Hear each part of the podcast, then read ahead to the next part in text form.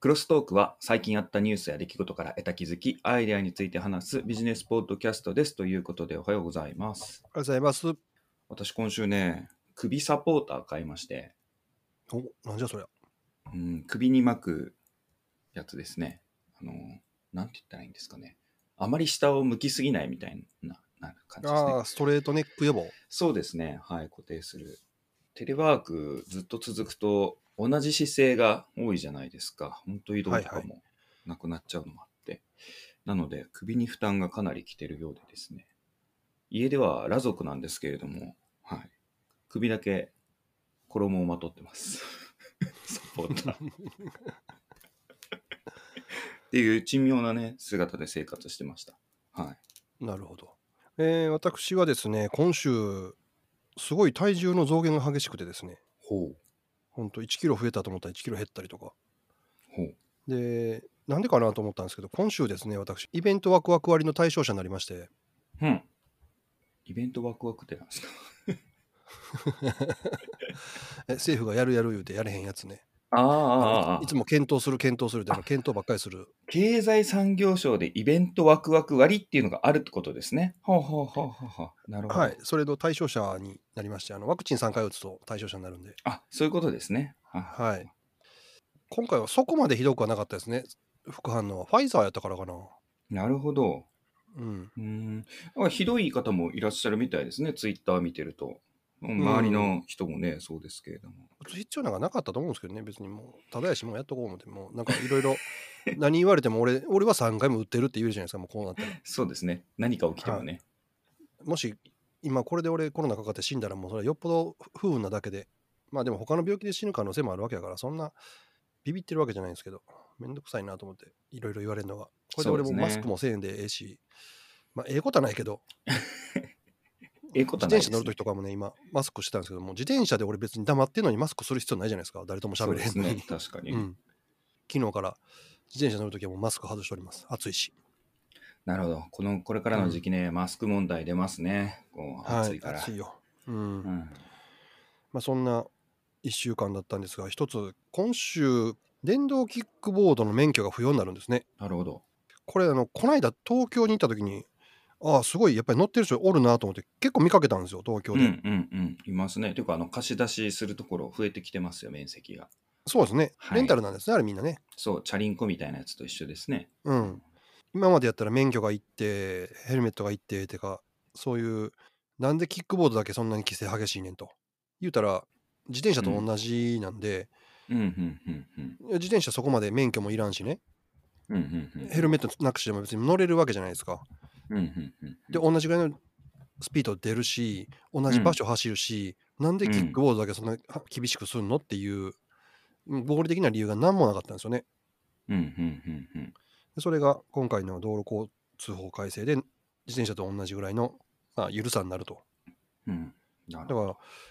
らなんでこんな最初いきなりね何でもかんでもドローンの時もそうやけど厳しくするっていう方向に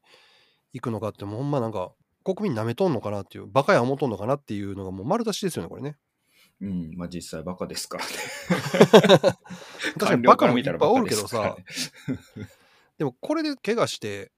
リスクを一番負うのはその乗ってる人やからそのバカなことするっていうことに対してのそのリスクの代償を払うのもその人じゃないですか。うんうんうんうん。もちろん迷惑かかる人もいるからうんほっとけへんってのもあるけど、うんうんうん。なんか厳しく厳しく何でもしようとするっていうのがどうなんやろうと思いますねこれうん。おーということは、あれですね。そっち業界の人は福音になりますね、それはね。その近距離の足がすごい楽になるじゃないですかうん。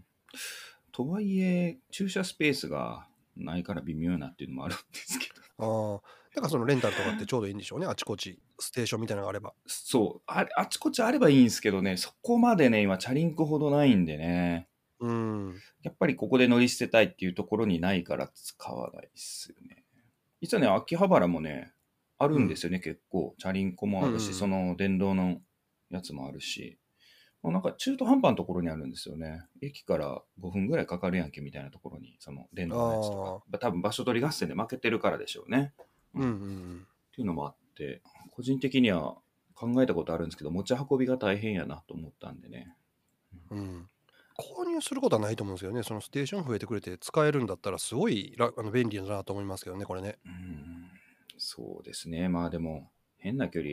逆にタクシーでもいいからなと思いますからね、400円やし。はい。これ、レンタルで何本ぐらいするんですか、これ。やっぱうん150円とかそんぐらいでしょうかね。ああ、基本料金50円で1分15円ですね。あ、1分単位なんですね、これ。はい。よくある緑色のね、ループっていうところかな。さあー大阪にもありますねこ50れ円の1分。はい。10分150円の50円か200円か。って感じですね。それ考えると東京やとあんまりあれですね。20分乗るっつっても場所から場所やもんな。うん例えばですけど、うん。あの大阪なんかやったら今パッと見たら大阪城公園のとこにあるんですよね。うん、うん、うん、うん。大阪城公園なんかずっとね、これであちこちブラブラして帰ってきてっていうのやったらいいかもしれないですね。ああ、そうですね、うん、散歩みたいな感じで。思ったよりめちゃめちゃ多いですね、このマップ見ると。多いです港ね区。とか。う、うんん。あ、これ、秋葉原ヨドバシカメラのところにもあるんや。知らんかったな。そしたら便利ですね。うんただうちの近くにねえからな、みたいアメリカとかやったらこういうレンタルサイクルとかレンタルキックボードとかって乗り捨てがあちこちできるようになってて、で、それをな。うんうん乗り捨てられてるやつをステーションまで持っていくアルバイトみたいなのありますよね。うん。うーん。なるほうどんね。そうすると、なんか1ドルもらえるとか。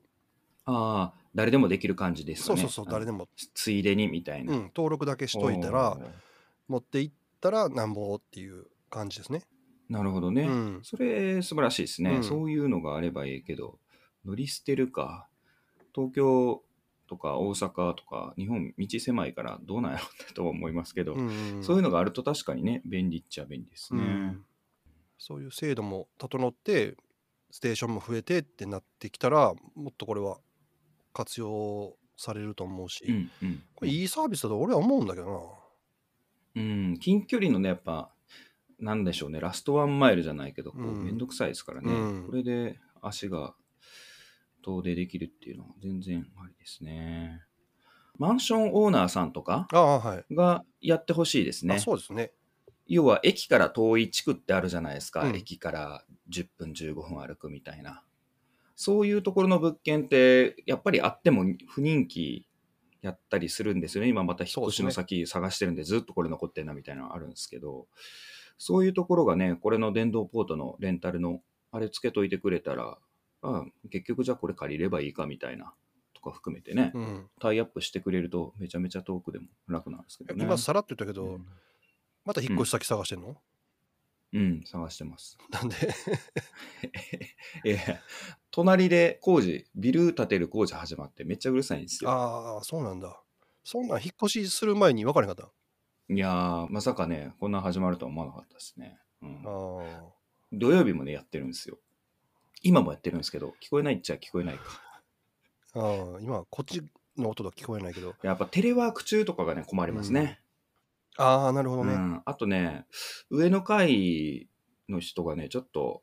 あの夜のお仕事のお姉さんでうんで犬を飼ってるんですけど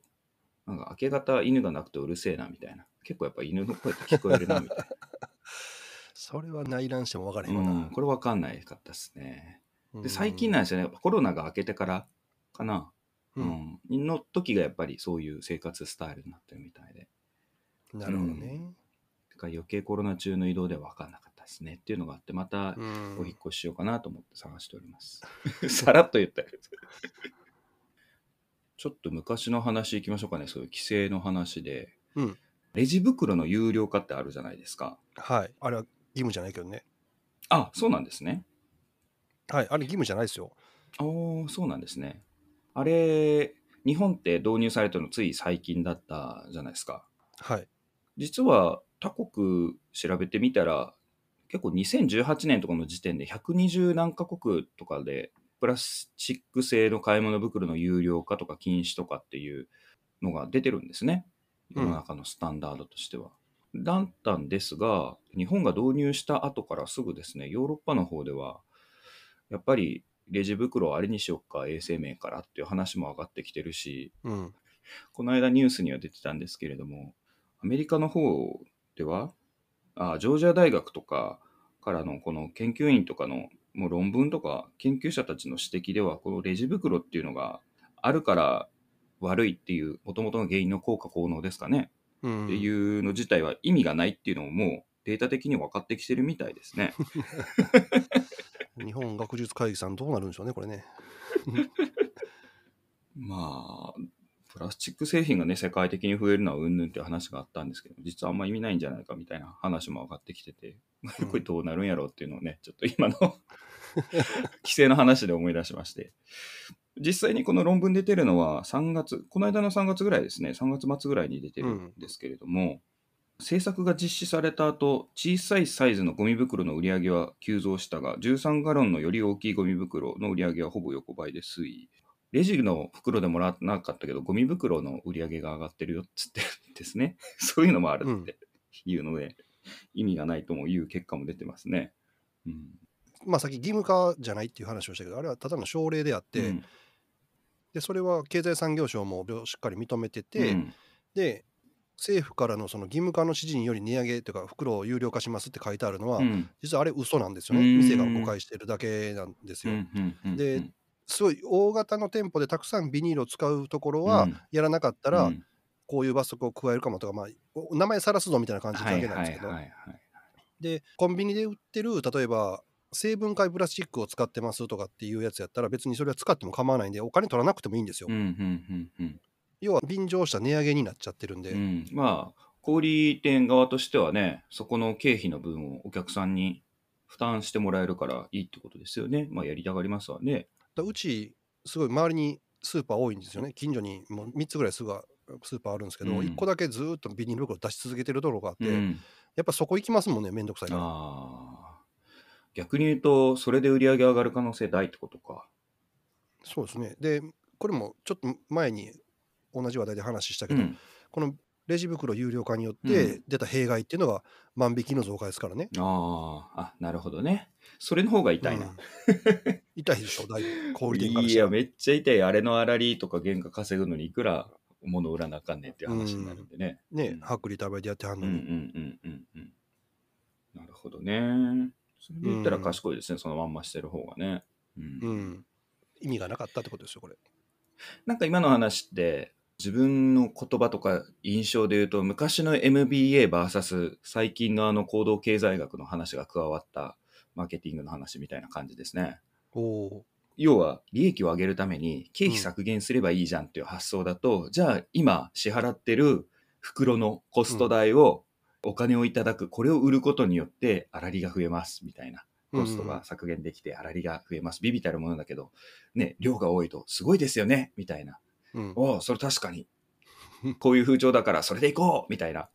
ていうのを決定しがちなイメージなんですよ、僕 MBA の人はたいち。はいはいまあまあ自分も勉強してたんですけど、そういう積み上げのロジックの仕方がそこだけなんですけど、行動経済学とかを学ぶとね、またそこが違ってて、いや、そういう合理的なあれしすぎてもダメで、実際にはあって、副次的にこうやってもったいないから使うとか、これがこうどう波及するかっていうのまで見出すと、スーパーマーケットのさんのみたいに、いやいや、これまでも変えずに無料で提供しますっていう方が、さっき言ったような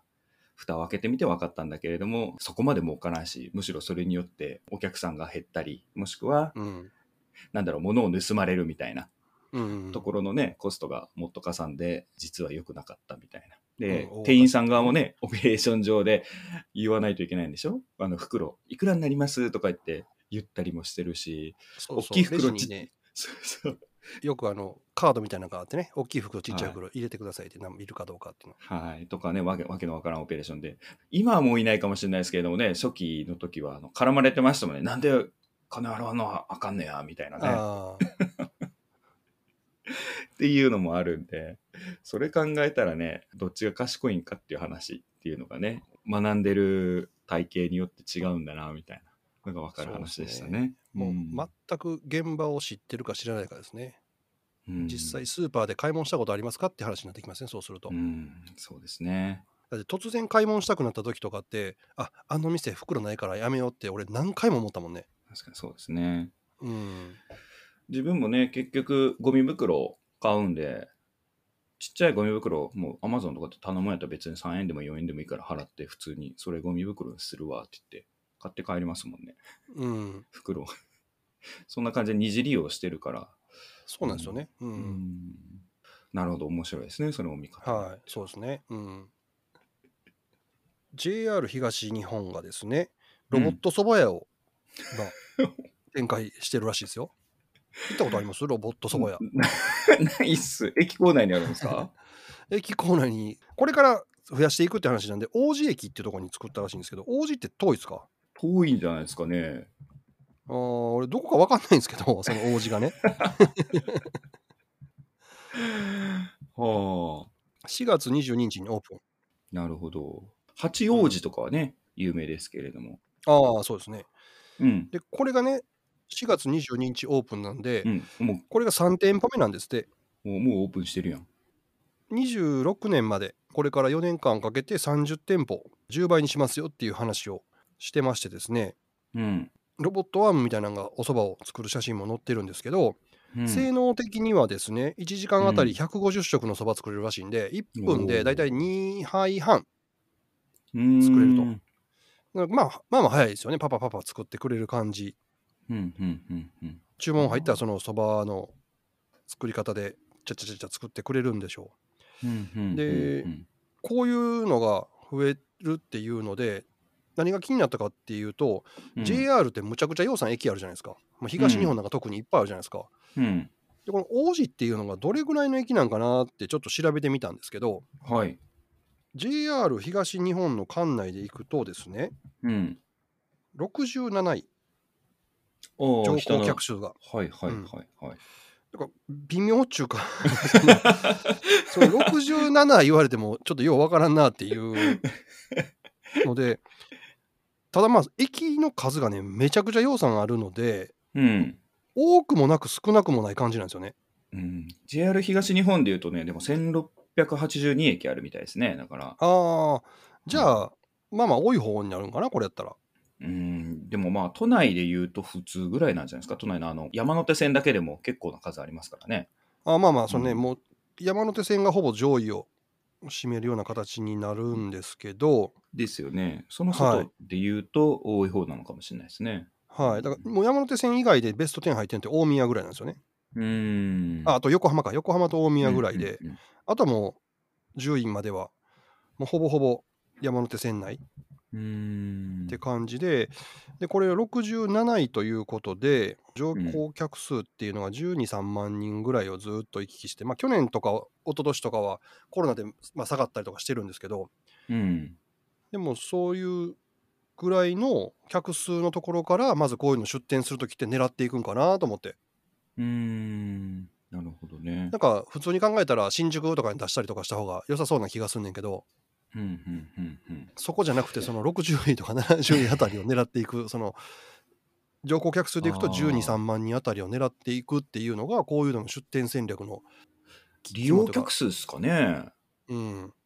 お店自体の利用客数なんですかね。あいやいや、これ、JR の利用客数ですよ、乗降あ客あ、数。なので、そう乗降客はそうなんで、ですけれども、この蕎麦屋出す時の、その、ロボットアーム化したのって、利用客数が多いからかなと思って、1時間で150食作れるっていうことは、とう思っん、て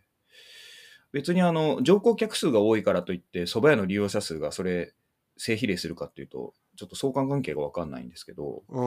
ん、なので、蕎麦屋を利用する、都内で食ってる人いるかなどうなんだろうまあでも単純にわかんない多ですねけりゃ利用客数も多いやろうって考えそうやなと思ってね、うん、うん、でもそうじゃないとこに出すんやなと思ってね、確かにね。まあ、あ、ロボットアームなんですね。正式には。これができるっていうんであれば、まあラーメン屋も含めて、これになるんかな。まあ安いとこはそうなるんでしょうね、みんなね。そうですよね。バイトのシフト考えんでええしな、教育もいらんしな。うん文句言わんしね。そう、文句もいらんし、下手するとこれ、お湯の温度と湿度とかから、美味しい茹で加減っていうのも勉強させて、常に一定のその美味しい、どんな火でも、どんなお湯加減の状況でも出せるっていうのもね、可能ですからね、人間には不可能なことうがん全部あのセンシング技術、センサーつけてやればできるっていうところまでいけますからね。そうなんですよ。だから、あとはもう変な店員がね、うん。指突っ込んだりとかね、ああ、そうそうそうそうそうそう。唾入れたりとかね、もしかしたらそんなしてるかもしれへんっていうのは、まあ、まあもしかしたらネジが落ちたりとかするかもしれへんけど、まあ、それはね、別に故意にやるわけじゃないから、うん、これまあメンテナンスですね。見るとこれ、なんかネジ、表向きあんのかなうん、まあそうですね。うん。まあ、でもそういうことは、気分の悪い店員がおって、なんやねんこいつって思いながら食うこともないし、そうですね。うん。ううんん、それを考えると、こっちもストレスなく食べれると。うんうんうんさあもちろんすごいいいカリスマみたいなおばちゃんがおってね、いいお店があ るわ、いいんですけど、そんなお店の方が少ないわけで、今は本当に。確かに。これ、 自動化で言えば、福岡の空港のラーメンロードみたいなところのああ、煮干しラーメンのお店が、接客誰もいないお店でしたね。席座って、iPad でうん。注文したら、スシローみたいな、あの、流れてくるような感じで、自分の目の前まで店員さんがいなくって流れてくるっていうね、ラーメンを食べたことありますけどね。なるほどね。そうなっていくんやろな、飲食店とかって。まあ、実際には店員さんいて、その操作方法が不慣れなお客さんにはアドバイスっていうか、こうやって何ですかって代わりに注文したりとかしてたんですけれども、まあ、おかるけがパッと来て、そのまんまピッピッピって言って、まあ、自分もね、こう iPad の操作っていうのは一応慣れてるんで、ピッピッピってやって、バーってくるみたいな感じでしたね。そうなってくると、より接客を人がするっていうのがスペシャルなものになる感じがありますね、そうすると。そうです。ね。まあ、何度か話出てますけど、マクドナルドさんってやっぱそれをずっと1年前、2年前ぐらいから言ってますね、中の話では。あーあーオートメーション化できるところはオートメーション化するけれども、接客に対しては絶対オートメーション化しない。むしろテックヒューマンって言って、人がやるっていうのはコンシェルジュサービスやろうってやってるぐらいですからね。結構昔から年いった人でも採用してますもんね、接客で。うん。最近ね、外国人が激減したから、日本のね、それこそさっき言ってたおばちゃんみたいな、おばあちゃんも含めていてはりますね、店舗に。それ接客に関して言ううと、ん、おっさんは使い物になれんけど、おばちゃんは使い物になる人いるからねね。え、そうよですうね。喋るから。まあそういうところもあのデータには載らない、加味しにくいといったところでしょうかね。んそうですねやっぱ現場知ってると、変数として組み込むけれども、一般的な公式には入ってないような数字ではありますよね。うーうんん、と思う。そこをね、うまく入れくるっていうのはありかもしれないですね。うんはちなみに、スカイラークグループ、ガストとか、うんあそこはロボットが今運んできますよ。あーこないだ、日本橋か。はい。通った時に、外から見たらペッパーくんだらけのなんかレストランみたいなのありましたね。あ、ペッパーくんか。ペッパーくんはね、あれですけど、今、いろんあなでも会社す、はいはい、配膳はなんか別のロボットみたいなのがやってて、あペッパーくんもいっそうですよぱいおっねて、で机の上にははいその顔だけの、はい、なんか怖っロ 顔だけっていうかあの、ペッパーくんの顔だけみたいなのロボットがあってみたいな、なんすか、そのロボットレストランって昔ありましたけど。そうロボットレストランみたな。いなのありましたね。へえ。それね、えーで、一回、それ扱ってるっていうから、食べに行ったんですけど、うんガ、スト。ああ、こういうふうに運んでくるんか、みたいなのでありますけど、配膳のロボットをちゃんとこう掃除した方がいいなとか ね。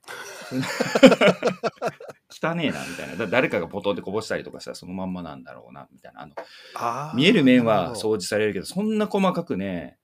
要は人減らすためにそれを入れてるけど、オペレーションはいらないけど、メンテナンスの分はちゃんとしないと、うんうんううんん。 ね、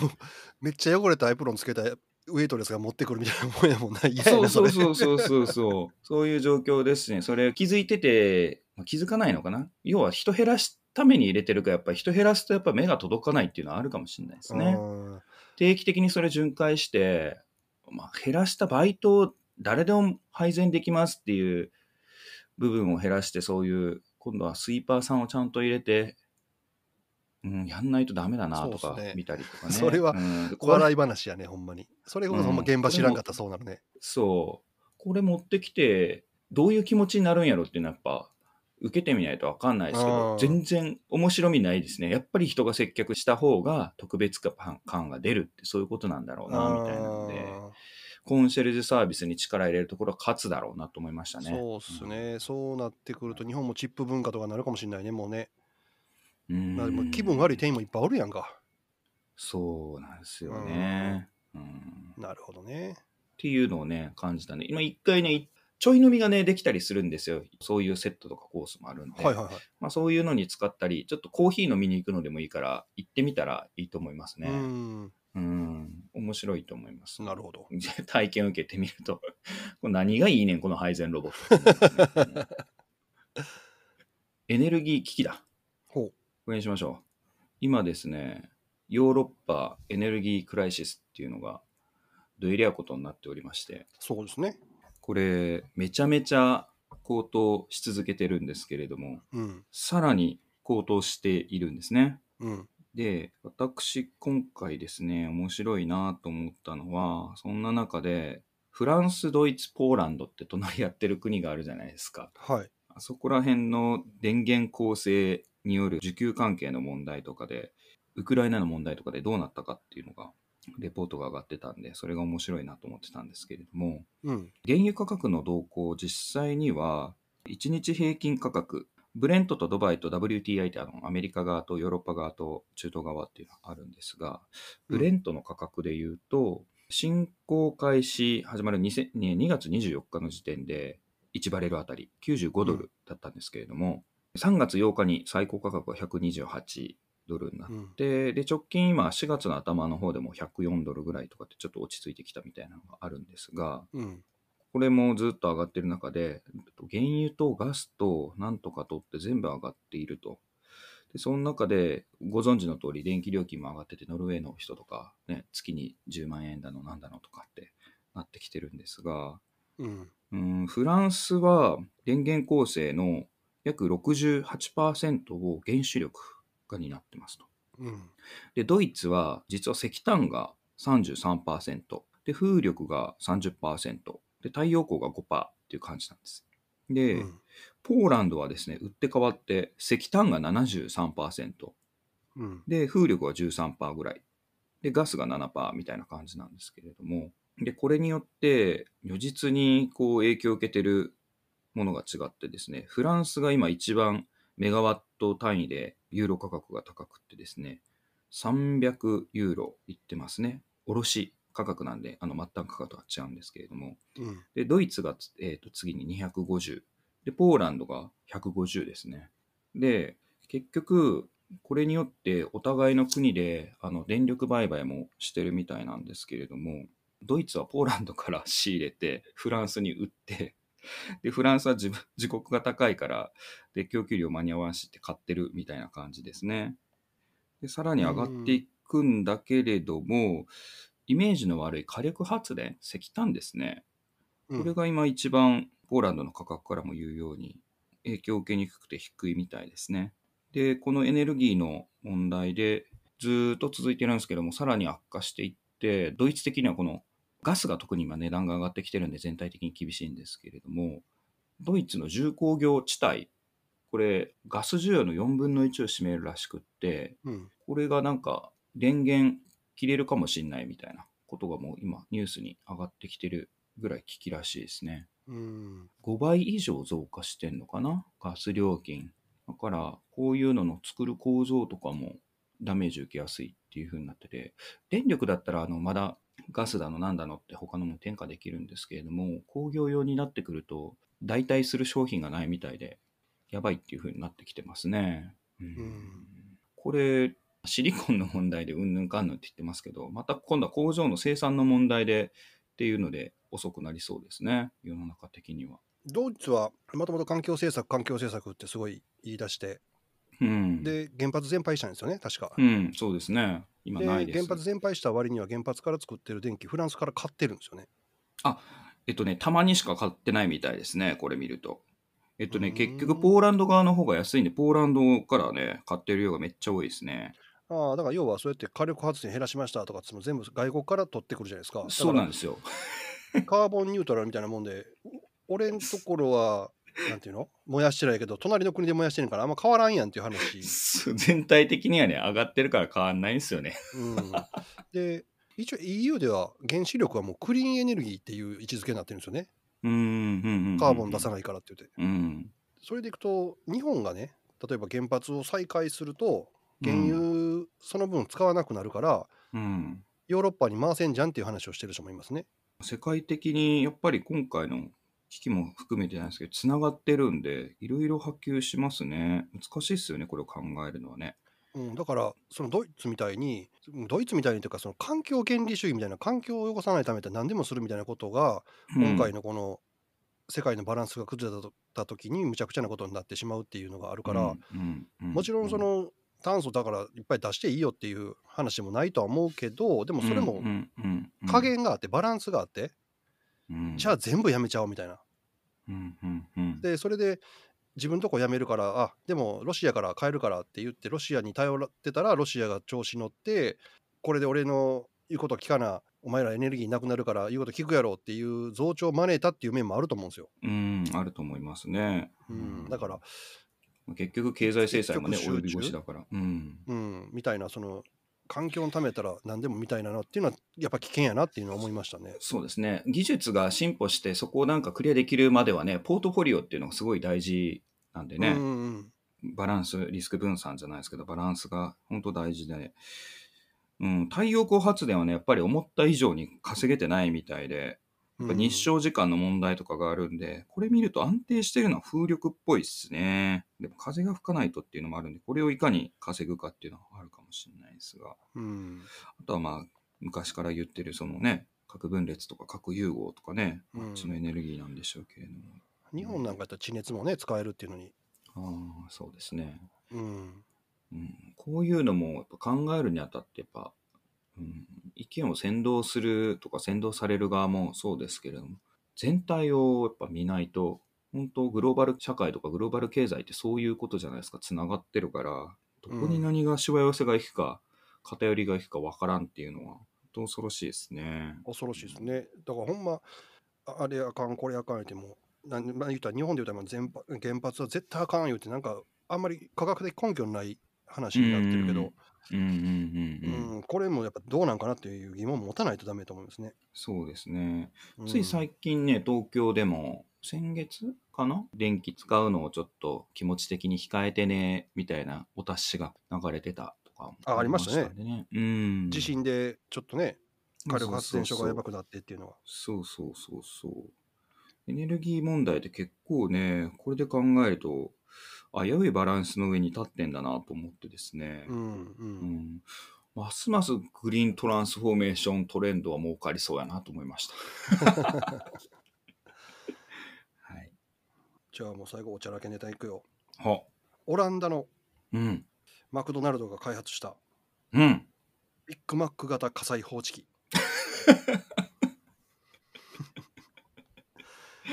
ビッグマック型。はいおー、火災報知器って天井についてるじゃないですか。はい。あれがビッグマックの形なんですよ。うわ、これ写真見てほしい。みんな検索して。ビッグマック型火災検知器。これやばいっすね。はい、でこの機能がすごいんですよ。なんていうのもう。うん。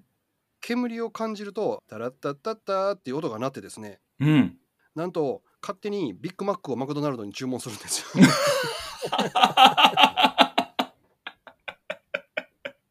いや、これ YouTube に上がってるじゃないですか。これしかも。すご い。すごいうわな。 ー調理に失敗した焦げた煙出たって言ったらタラッタッタッターって言って10分後ぐらいにマックデリバリーが来ると。そうそうそうだから調理失敗してるからはあ。何も食べられへんでしょじゃああのお届けしますみたいな感じで持ってくるというバカな火災検知器を作ったという、すごいですお話ね。はい、これはマーケティングというか、口コミ的に、インスタでもすごいですね。さ2776ライク入ってますね、今 ね。アホやわこれやばいですね。ネタとして面白いですね。でももう一個忘れてた今ほう日話したかったネタがもう一個あったちょっと真面目なネタなんやけどはい。マイク・タイソンがですねえ、懐暴か行し事い。件を起こし たとえ、なんかま、またって感じじゃないんですか、マイク。またって感じでしょマイク・タイソンやから、はい。で飛行機の中で暴行事件を起こしたという話なんですけど、これちょっと読んでみたらですねうん。自分の席の後ろに座ったやつがむちゃくちゃちょっかいかけてきたんですってああ。なんかからかうというかうわーって言ってきはいはいてはいはい最初は我慢したんやけどもうお前ええ加減にせえよっていうことでこうなったらしいんですよいなるほどね。でこれこの間のウィル・スミスも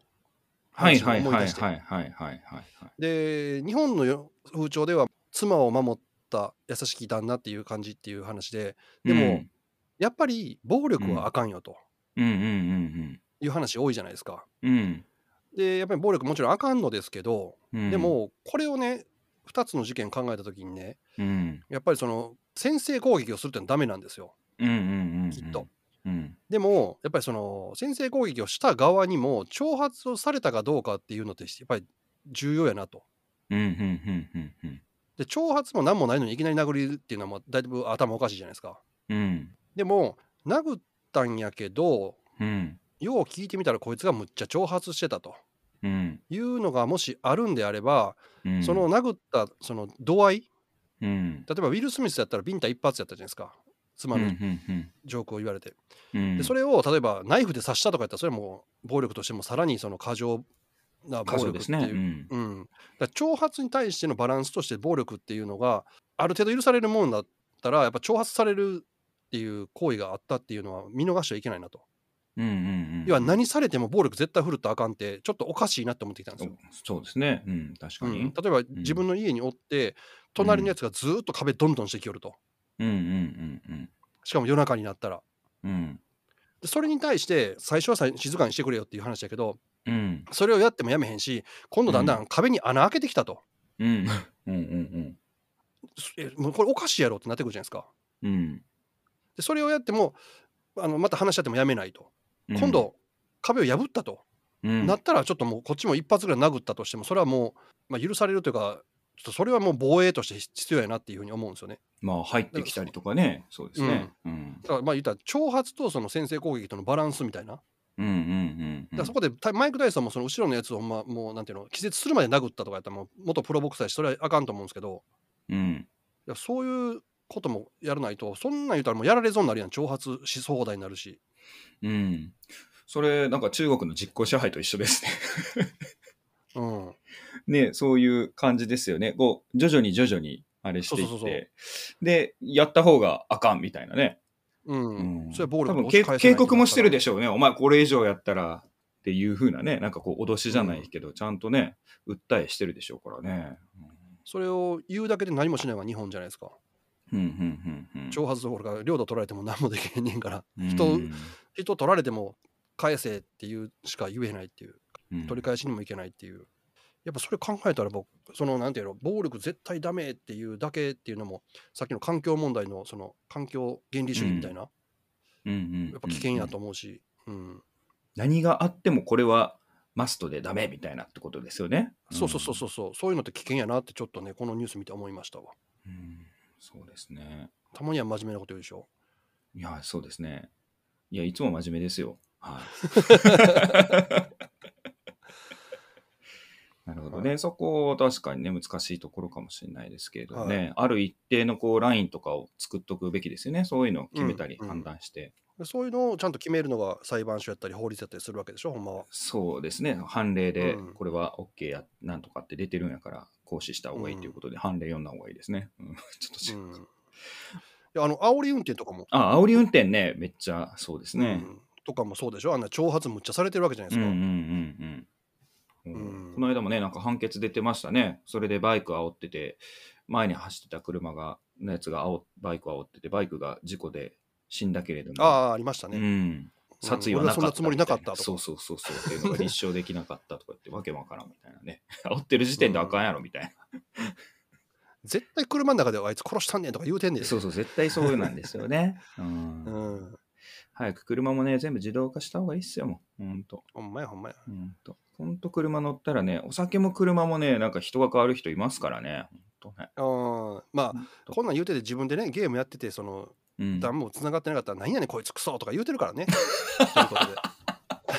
とで 自分も。だから、俺だが成人君子じゃなくて、俺も成人君子じゃないということから分かるってことですよね自覚。してそやうっぱですよ動かないとね、うん、最後めっちゃ面白かったじゃないですか、 これ。はい。では今週こんなところで、はい今週もお聞きいただいてありがとうございましたありがとうござい今ました回良かったなと思ったらチャンネル登録と高評価よろしくお願いしますもちろんコメントもお待ちしています。それでは良い1週間をお過ごしください。